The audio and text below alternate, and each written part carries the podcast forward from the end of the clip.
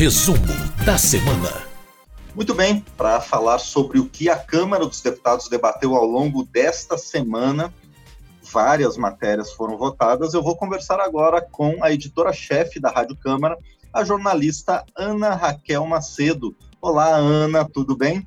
Oi, Márcio, tudo bom? Bom dia para quem acompanha a gente aqui ao vivo pela Rádio Câmara e, como você disse, as emissoras parceiras no streaming, YouTube, por onde quer, onde quer que seja, e quem acompanha a gente também depois em podcast nesse resumo da semana. Como você disse, né, Márcio? Muita coisa votada nessa semana na Câmara eu vou, eu não sei se eu vou facilitar ou vou dificultar para você, eu vou só ler a lista de tudo o que a Câmara discutiu e votou nessa semana. Regras diferenciadas para recuperação judicial de empresas durante a pandemia. Projeto que evita interrupção de serviços de combate à violência doméstica. Ações para prevenir a Covid-19 entre indígenas e quilombolas. Indenização de 50 mil reais para dependentes de profissionais de saúde mortos pela Covid-19, a proibição do desligamento de serviços públicos essenciais entre sexta e domingo, projeto que suspende parte das perícias do INSS durante a pandemia, auxílio de até 160 milhões de reais para instituições que abrigam idosos, o aumento das exigências sobre a segurança de barragens, uso obrigatório de máscaras em todo o país e a tentativa de redução de desperdício de alimentos em mercados e restaurantes fora o Congresso Nacional, que aprovou crédito suplementar de 343 bilhões para despesas este ano, além de ter cancelado o recesso legislativo de julho. Que trabalheira, hein, Ana Raquel Macedo? É, e você ainda não citou a MP 918, que ainda mexe nas estruturas da carreira da Polícia Federal, que eles aprovaram já ontem, já bem mais tarde, quase 11 horas da noite, para quem acompanha a gente agora ao vivo, como eu disse, a gente está que nessa sexta, né, eles, os deputados aprovaram na quinta-feira, já quase 11 horas da noite. Eu fiz uma lista também, mas é. para não me ter aqui, né, porque é muita coisa, e aí, como você colocou, foram 12 propostas aprovadas nessa semana pela Câmara, fora a do Congresso aí, que muda a chamada regra de ouro. Bom, vamos pela Câmara então, Márcio. Eu também procurei dividir mais ou menos o seguinte: relacionadas especificamente ao combate à Covid-19, foram nove propostas. Como você colocou, essa do uso obrigatório de máscaras, que já acontece em vários, vários locais, vários estados do país, inclusive aqui a gente que fala do Distrito Federal, aqui no Distrito Federal já é obrigatório o uso de máscaras, com previsão inclusive de multa para quem não usa. Essa proposta vai nesse sentido. Durante a discussão do plenário, se optou por não estabelecer um valor fixo dessa multa. Cada ente federativo vai definir na cidade, no estado, qual que vai ser a sanção para o descumprimento desse uso obrigatório de máscara, mas o projeto foca também, Márcio, na educação, em campanhas para esclarecer as pessoas por que, que é obrigatório, por que, que é importante se usar máscara, coloca também que a máscara deve ser fornecida pelos entes públicos quando a uma família, uma pessoa em situação de vulnerabilidade social e que ela própria não tem condições de adquirir essa máscara, fala para priorizar máscaras é, artesanais, de cooperativas de costureiros, fala inclusive que aquelas pessoas com alguma deficiência, que elas não precisam usar máscaras, porque a gente sabe que há sim uma dificuldade para alguns setores da população, mínimo, né, mas que é, todos os outros precisariam.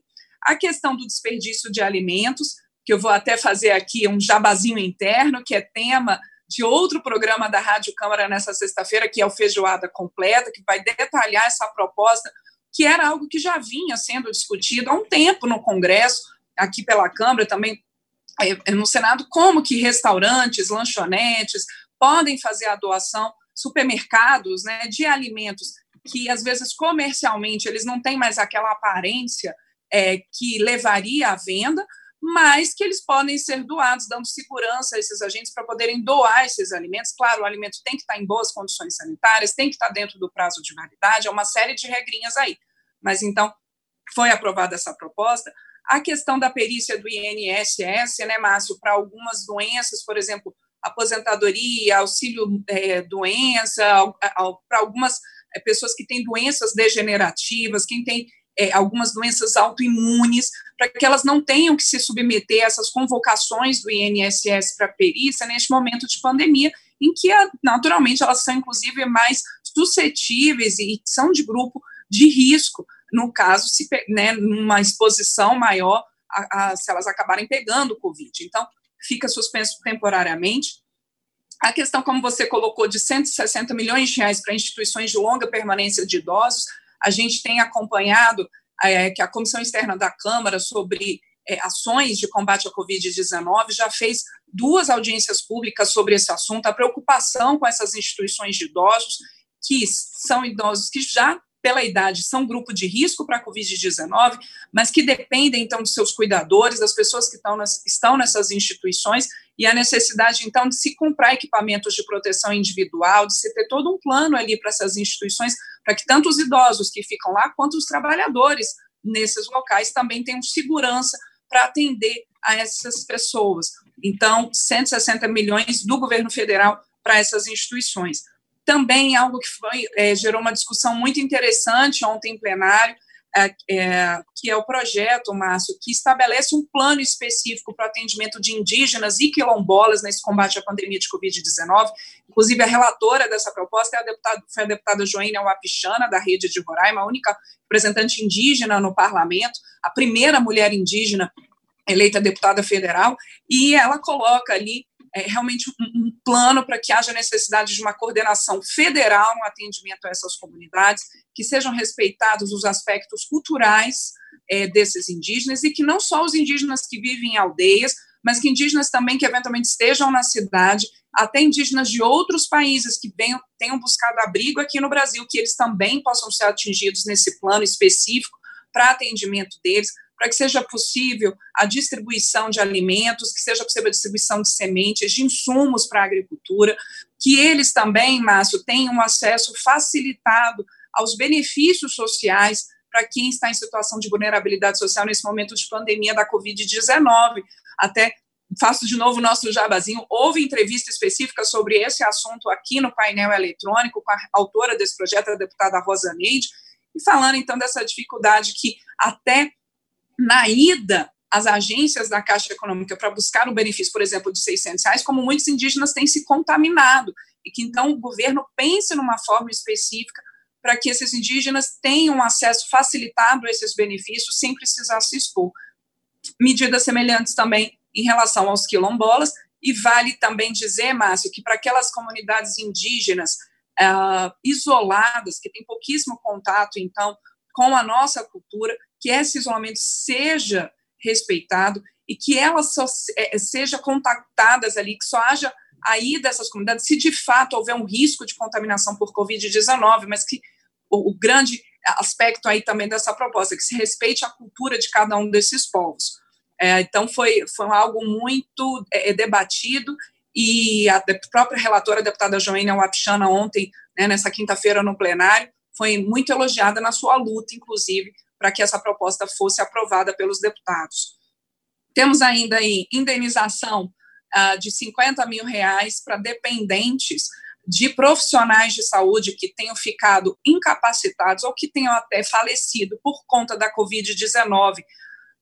Essa indenização é possível, inclusive se a morte, não ter, a morte não ter sido exatamente de Covid, mas de algum problema que tenha sido agravado pela Covid, é só a necessidade de ali a se fazer um exame para o nexo temporal, né, de que realmente tinha sido ali no momento já de pandemia, mas é, foi algo também é muito debatido em plenário. A, uma das autoras dessa proposta, a deputada Fernanda Melchiona, do pessoal do Rio Grande do Sul, até colocou que é importante reconhecer o trabalho desses profissionais de saúde, não apenas com palmas, mas também com esse suporte à família dessas pessoas que estão ali na linha de frente do combate à Covid-19, se expondo, expondo suas famílias para salvar vidas.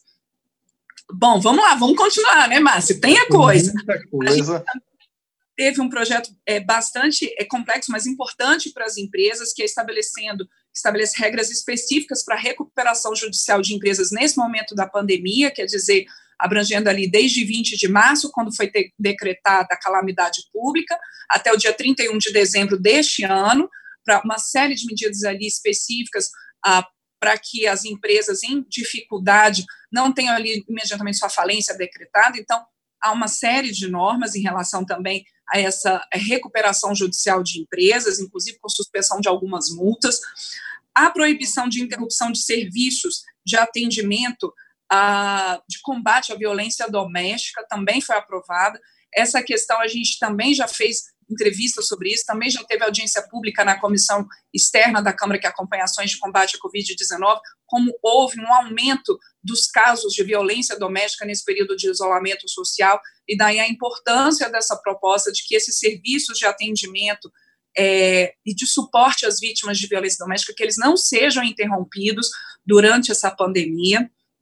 É, também houve a, a aprovação de uma proposta que flexibiliza o registro de respiradores, também era algo que vinha sendo muito debatido entre os parlamentares e demandado, então, com essa proposta, a Anvisa fica autorizada a simplificar alguns procedimentos, claro, dentro de parâmetros médicos e científicos, mas simplificar o registro de respiradores, que há essa dificuldade ainda de compra desses equipamentos que são tão importantes para aqueles pacientes que estão internados por Covid-19.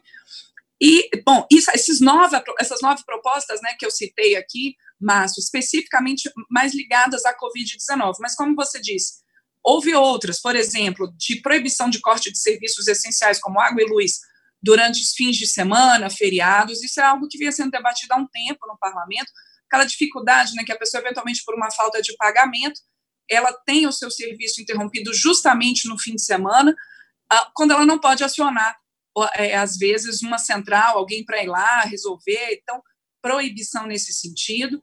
Também um projeto que vinha sendo muito debatido durante todo o ano passado e ainda esse ano, que é esse, que trata de barragens. A gente lembra daquela tragédia que foi Brumadinho e Mariana, e essa proposta, ela proíbe as barragens a montante, que era aquele tipo de barragem usada em Brumadinho, que rompeu em janeiro de 2019, então, há todo um plano por essa proposta, para que as empresas elas tenham ali um prazo até 2022 para irem, de certa forma, desmontando essas eventuais barragens a montante que ainda sejam utilizadas no país. Então, é, é também ah, aumentando a punição para as empresas ah, que sejam negligentes na segurança dessas barragens. A empresa agora ela tem que ser ela vai ser obrigada a avisar os órgãos públicos ah, de qualquer mudança no cenário, no aspecto dessas suas barragens e que ofereça algum tipo de risco à população ali no local. Então, proposta importante, que inclusive aproveitou muito do trabalho da CPI, que tratou desse tema na Câmara, e, como eu disse ainda, uma MP, uma medida provisória 918 aprovada, que tratei das carreiras de Polícia Federal. Todas essas propostas, Márcio, é, é difícil quando a gente está no resumo é, detalhar quando são muitas propostas aprovadas, né? E aí eu sempre recomendo para que quem nos escute vá até a página da Câmara, câmara.leg.br. É, a gente tem ali um, um campo específico chamado atividade legislativa, onde você pode clicar ali plenário. No plenário você tem um, um resumo de todas essas sessões e tem inclusive as reportagens que foram feitas pela equipe é, da Secretaria de Comunicação, seja da agência, é, da rádio também, ali alguns vídeos da TV, Câmara também, sobre essas propostas aprovadas pelo plenário ao longo da semana, fica tudo ali listado, fica com o link também do número de todos esses projetos, para quem eventualmente, Márcio, queira conhecer a íntegra dessa proposta, queira saber um pouco mais sobre cada um desses itens aprovados.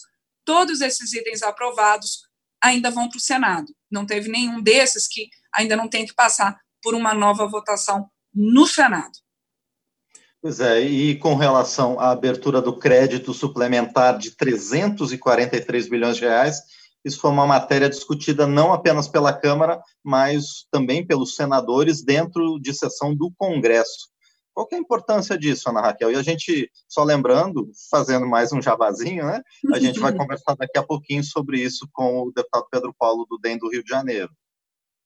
Exatamente, Márcio. É a chamada quebra da regra de ouro. O que é a regra de ouro? A regra de ouro é uma regra orçamentária que diz que o governo não pode se endividar para pagamento de despesas correntes, quer dizer, aquelas despesas que ele sabe que vai ter, é, como, por exemplo, pagamento de aposentados, de pensionistas. Só que a gente está num momento de crise, já agravada pela Covid-19, não é uma crise que veio de agora. A gente lembra que no ano passado o governo também teve que pedir autorização do Congresso para quebrar a regra de ouro, então há necessidade sempre de uma autorização do Congresso para a quebra dessa regra de ouro.